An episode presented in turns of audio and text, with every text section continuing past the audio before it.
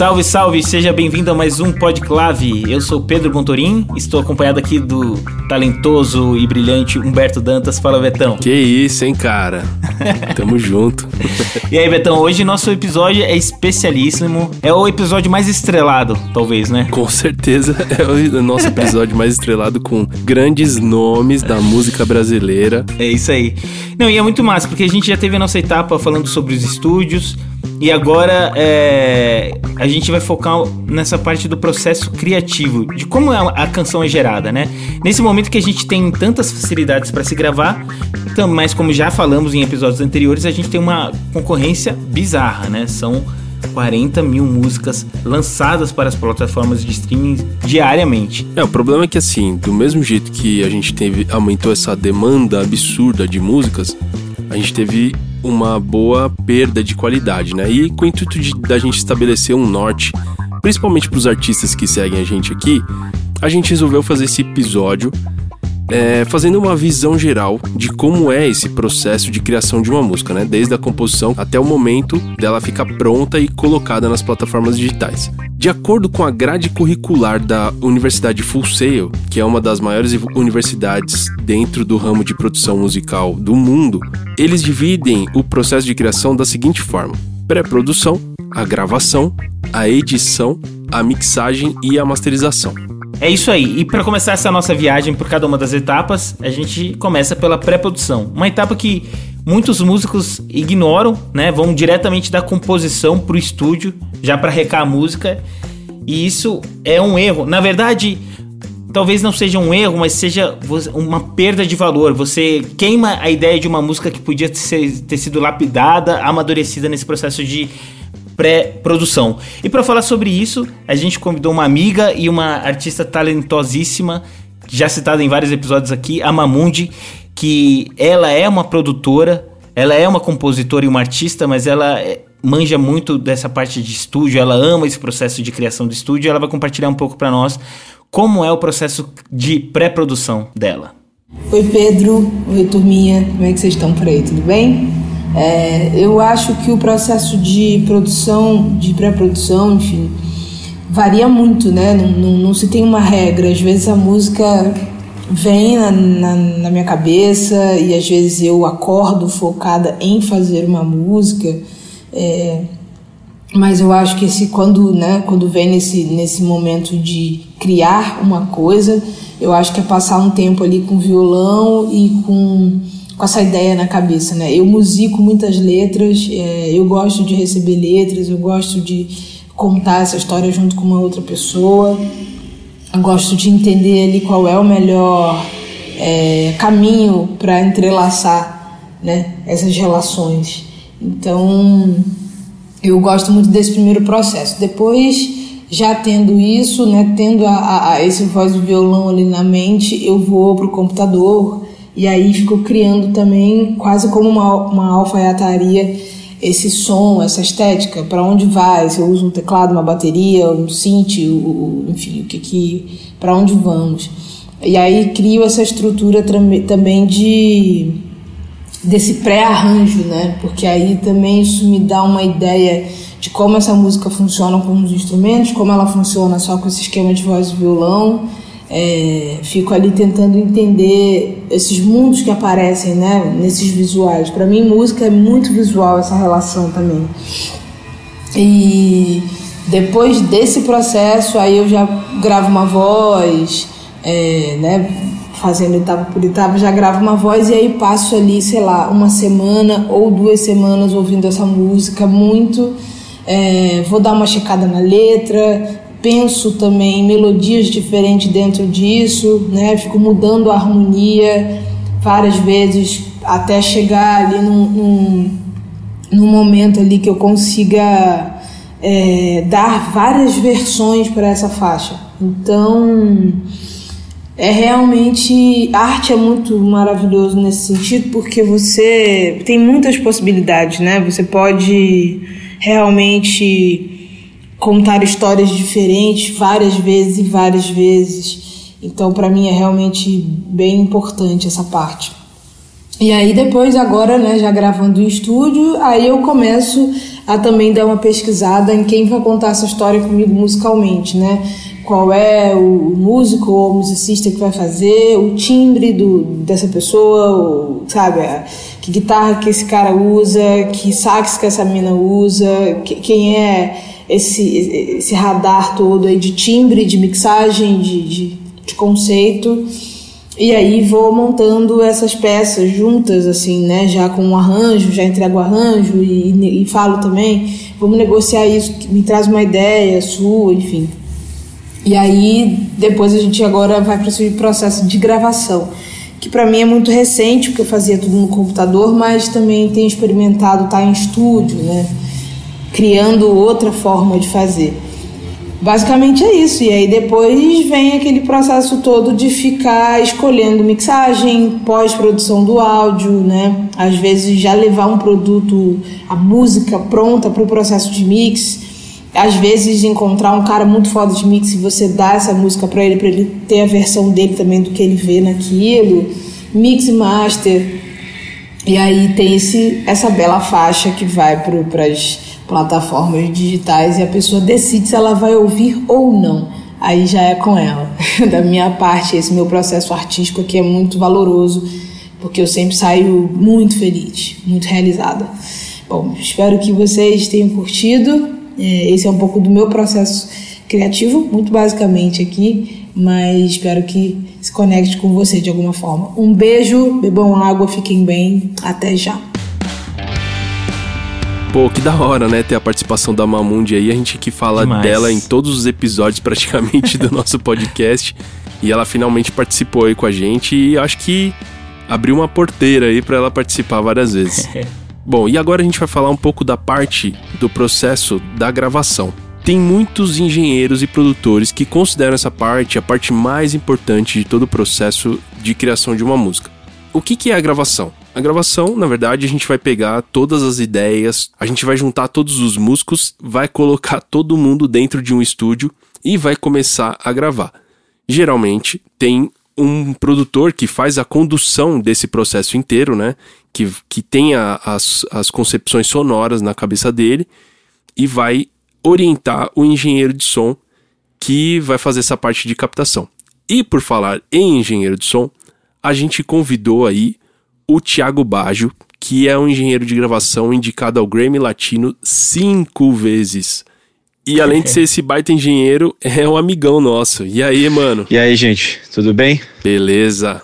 Bajo, fala pra gente, quais são os principais pontos de atenção que o artista precisa ter nesta parte do processo? Cara, na minha opinião, eu acho que o artista ele tem que estar tá, é, muito preparado, obviamente, para a etapa de gravação é uma etapa que a gente tem um custo muito reduzido para fazer e muitas vezes por causa disso um tempo muito reduzido, né? Então, se o cara não está preparado, depende do projeto. No meu caso, eu tenho gravado muitos discos nos últimos anos que eles são feitos dessa maneira. O cara chega muito preparado, geralmente com músicos muito da pesada, porque a gente tem às vezes três, quatro dias. Nossa, em quatro dias é um luxo para gravar um disco. Raros foram os discos que eu gravei nos últimos anos que foram usados assim quatro, cinco, seis, sete dias, né? Boa parte das vezes o cara vai pro estúdio, a gente tem o luxo de gravar na Gargolândia é, ao vivo, né? Tem várias salas de gravação interligadas visualmente, mas separadas é, fisicamente. Uhum. Então a gente consegue ter um isolamento no som. Então a maior parte do play é ao vivo, né? Então é, o cara tem que estar tá na, na, na, sintonia com todo o resto. Se é uma gig lê, é, que, que o cara lê, ele tem que ler bem e interagir com a galera. Então tem todo essa, esse contexto. Acho que prepa a preparação é fundamental para isso. Muitas coisas acabam mudando lá na hora. Né? Isso é, não tem como dizer que não. Então acho que a preparação ela é fundamental para otimizar esse, essa, esse, esse, acho que o que a gente tem hoje no, na etapa de gravação que é pouco dinheiro, pouco tempo, né?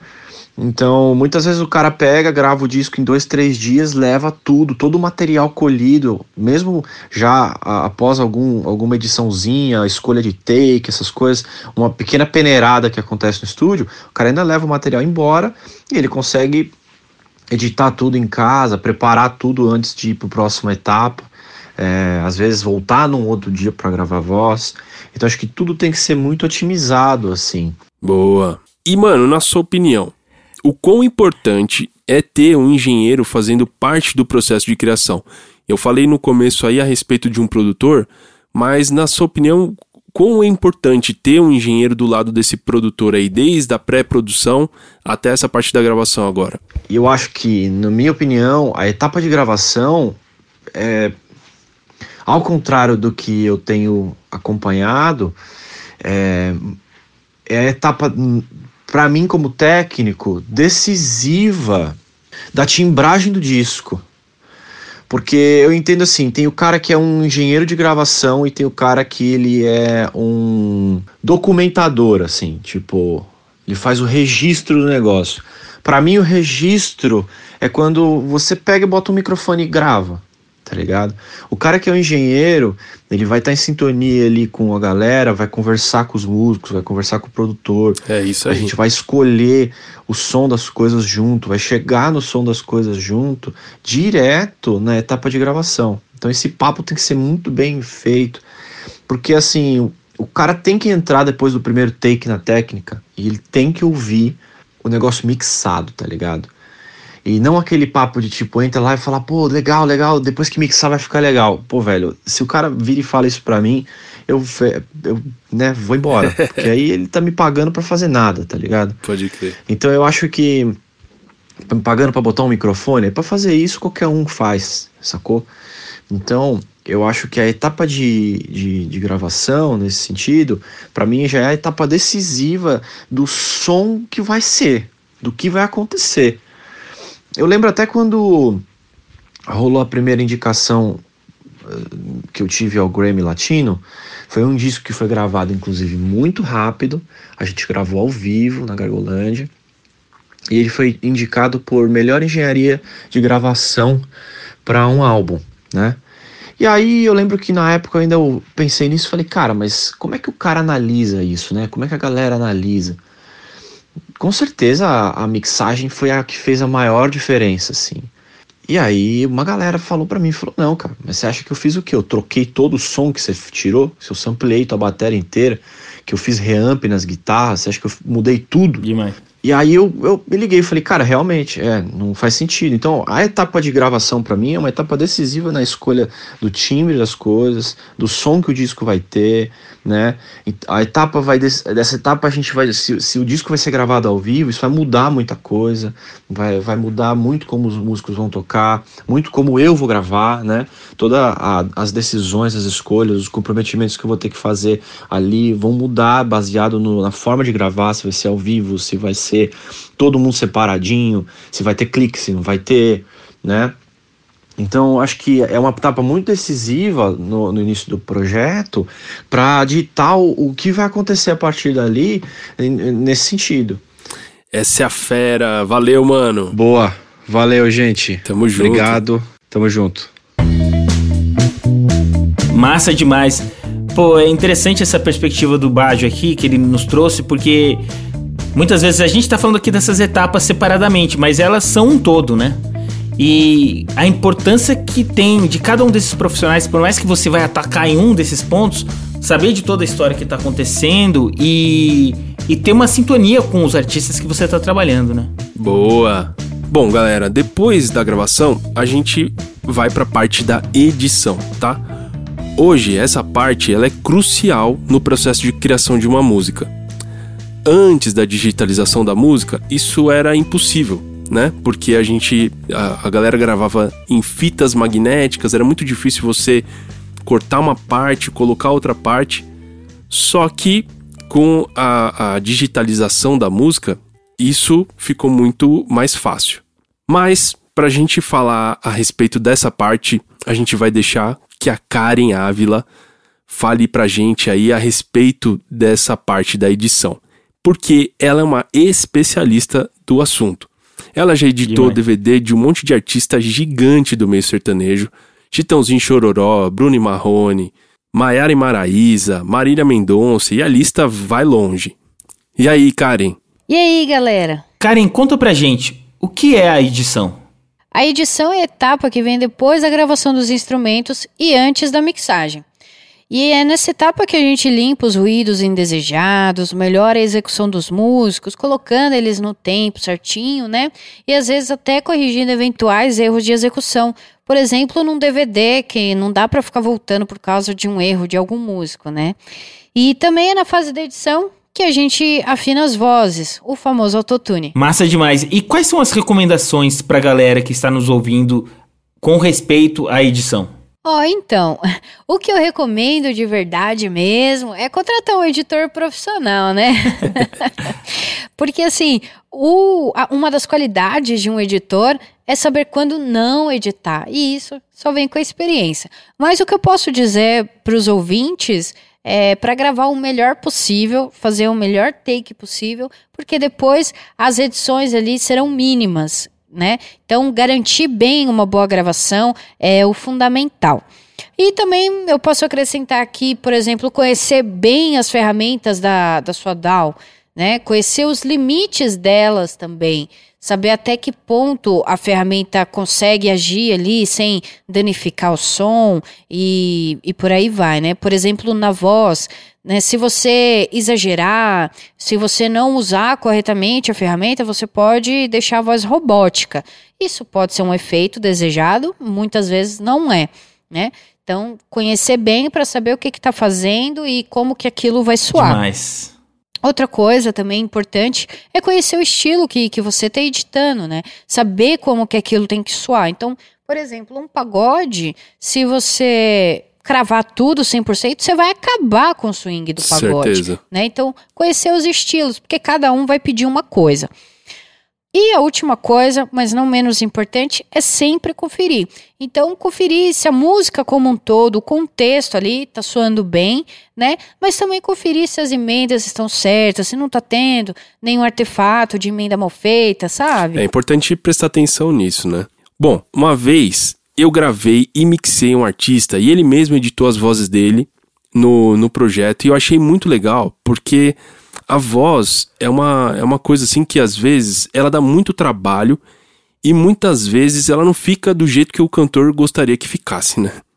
E nesse caso, o cara ele já entregou do jeito que tinha que ser, prontinho. Ele editou, ficou perfeito como ele gostaria que ficasse.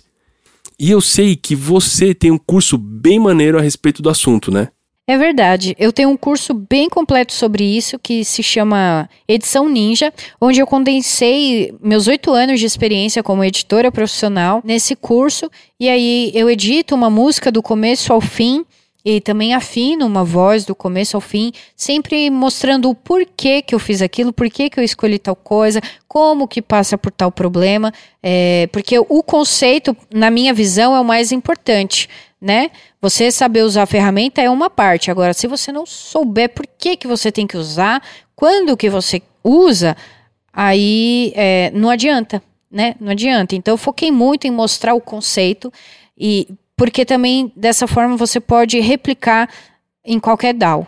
Né, ou pelo menos nas DAOs é, mais usadas, nas DAOs profissionais. Para quem não sabe, DAO é Digital Audio Workstation. É o programa que você usa para fazer a, a, gravação, a mixagem e a edição das suas músicas.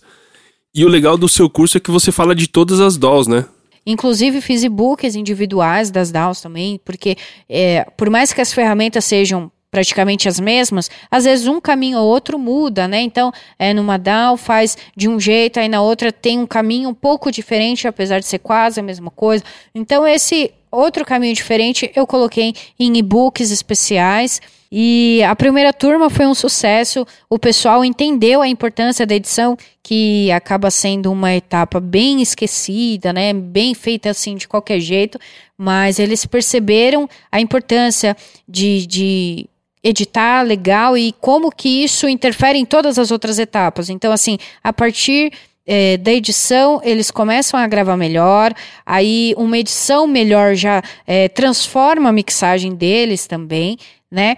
E o artista, particularmente falando aí para os seus ouvintes, o artista ter o domínio para ele mesmo editar a música, para fazer soar do jeito que ele quer, é muito interessante. Então, é, Para quem ficou curioso aí, depois dá uma olhada em ediçãoninja.com.br, que lá vai ter todas as informações. E quem sabe eu não vejo vocês por lá também. Pô, que demais. Tô pensando seriamente mesmo. É isso Valeu, aí. Valeu, Karen. Obrigado, viu, por participar com a gente aqui.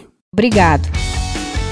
Com o que a Karen falou, acho que ficou bem claro pra galera aí o quão importante é essa parte da edição. Eu tenho pegado vários projetos e que a galera não dá a devida importância para essa parte da edição. E hoje em dia, galera, toda música que tem uma visibilidade, ela passa por esse processo de edição. Então, eu acho que a lição que fica aqui depois dessa brilhante explicação da Karen é que é muito importante você prestar atenção nessa parte aqui da edição. Muito bom. E seguindo o jogo aqui, a gente chega na parte da mix. Afinal, depois de todo esse caminho percorrido, é hora de colocar tudo junto e começar o processo de mixagem. E para falar sobre esse processo de mixagem, a gente convidou também um outro grande amigo e uma pessoa que é tem um nome marcado na, na história da música brasileira, que é o maestro, arranjador e produtor Ruriá Duprá. Além de ter um nome marcado na história, o Ruriá também tem uma coleção de prêmios aí. Inclusive, ele já levou como produtor Grammy tanto o americano, produzindo o jazzista Randy Brecker, como o Grammy Latino com uma produção que ele fez do Lenine. Enfim, e ele vai contar um pouquinho para nós sobre esse processo de mixagem com ele. Pega o papel, pega uma canetinha, porque vem uma aula por aí. Olá a todos, meu nome é Ruriado Prá e eu estou aqui para falar um pouquinho sobre mixagem de áudio e vou falar sobre isso do ponto de vista de um produtor. Bem, a mixagem é basicamente um processo onde você mistura, onde você mixa todos os elementos que foram previamente gravados e transforma tudo isso no produto final que as pessoas vão ouvir. Então eu vou fazer um rápido preâmbulo só para contextualizar com as etapas anteriores que envolvem uma gravação e que vão culminar numa mixagem. Então vamos pegar como exemplo uma música pop. Provavelmente você vai ter gravado aí uma bateria, um baixo, algumas guitarras, alguns violões, teclados, um coro, uma voz solo, se bobear, alguns metais como trompetes, trombones, saxofones. Então eu vou começar dentro disso pelo caso mais extremo, que é uma bateria você vai precisar ir de um canal para gravar o bumbo, que entra num canal de uma mesa de som. Você vai ter mais dois canais para caixa, um para pele acima da caixa e outro para captar a esteira que fica embaixo. Aí você vai ter mais um mic ou um canal para cada tom-tom, a mesma coisa para cada surdo, e ainda vai ter um ou dois pares de microfones que a gente chama de over. Fora a bateria, a gente também vai gravar um baixo, e a mesma coisa acontece com guitarras e violões. No caso dos teclados, eles normalmente entram na mesa por linha, a não ser que seja um piano acústico ou coisa do gênero, que aí vai usar microfones. Já com os metais, coro e voz solo, obviamente, esses entram na mesa captados por mics, por microfones. Bom, só nessa brincadeira a gente já usou aí uns bons 24 canais. E é na mixagem que a gente vai transformar tudo isso num arquivo estéreo para que o ouvinte possa ouvir no celular, no som de casa, no carro, ou seja lá onde for. O fato é que nas gravações atuais existe uma tendência enorme de se usar muito mais canais pelo poder de processamento posterior que você vai ter. E é na mix que a gente vai dar forma a tudo isso que foi gravado. Então, voltando ao caso da bateria, mas agora pensando na mixagem, agora a gente vai querer fazer alguns ajustes. Você vai provavelmente querer equalizar cada peça. Você pode querer adicionar também um reverb na caixa e outro reverb diferente para os tons e surdos. Você vai querer também adicionar um compressor na caixa para que ela tenha um volume mais constante ao longo da música. Sem falar da posição de cada peça dentro da imagem no estéreo, onde um tom-tom vai ficar um pouco mais para a direita, o outro quase no centro, os surdos um pouco mais para a esquerda, e nisso você vai acertando o volume geral de cada peça da bateria. E a mesma coisa vai acontecer com os violões e guitarras. E o processo vai ser o mesmo com os teclados, com as vozes e etc. Ou seja, é na mixagem que você vai lidar com todos esses parâmetros que eu citei, que envolvem equalizadores, compressores, reverbs, delays, os volumes de cada elemento. O importante é que o jeito como você vai tratar cada um desses elementos vai depender do estilo no qual você está trabalhando. Enfim, o estilo que você está buscando para essa mixagem. E numa mixagem, quando você tem a sonoridade de cada instrumento do jeito que você buscava, é aí que começa uma negociação. Bom, de maneira geral, isso vai virar um arquivo estéreo, ou seja, um LR, que tem um canal esquerdo, um canal direito, que é o que vai para o seu celular ou seu equipamento de som depois de uma masterização. E é basicamente assim que acontece a mixagem de uma música. Bom, eu fico por aqui desejando um abraço forte para todo mundo que nos acompanhou até agora. Pô, eu tô me sentindo lisonjeado, honrado, sei lá quais são as palavras aqui com esse episódio, porque só tem gente casca grossíssima aqui nesse episódio, cara. Uriado Prá, o cara é uma lenda viva da música brasileira e deu uma aula aqui a respeito de todo esse processo de, de tanto de gravação quanto a parte da mixagem aí. Muito bom, cara. Hoje o elenco foi pesado aqui. Pesadíssimo. E é muito massa, cara, ver pessoas de diferentes gerações, diferentes estilos, né? Mas abrindo o jogo, compartilhando seus aprendizados. E eu acredito que este é o futuro pro mercado da música. É, principalmente nesse momento que a gente está agora, é de compartilhamento de ideias, compartilhamento de experiências, para que a gente erre menos, a gente acerte cada vez mais juntos e e ganhe mais espaço. Esse episódio simboliza muito a nossa proposta com o Podclave e eu tô feliz com esse episódio no ar. Que da hora, muito bom, Pedro. Se você for esperto, sagaz, você vai ouvir de novo esse episódio, como muito bem colocou o Pedro ali antes da gravação do Ruriá, com caneta e papel na mão para anotar, porque isso aqui foi uma aula para todo mundo. E como, como muito bem diz o Pedro, esse caldo tá bem grosso, né? A gente já, a gente já deu muita informação aqui para vocês.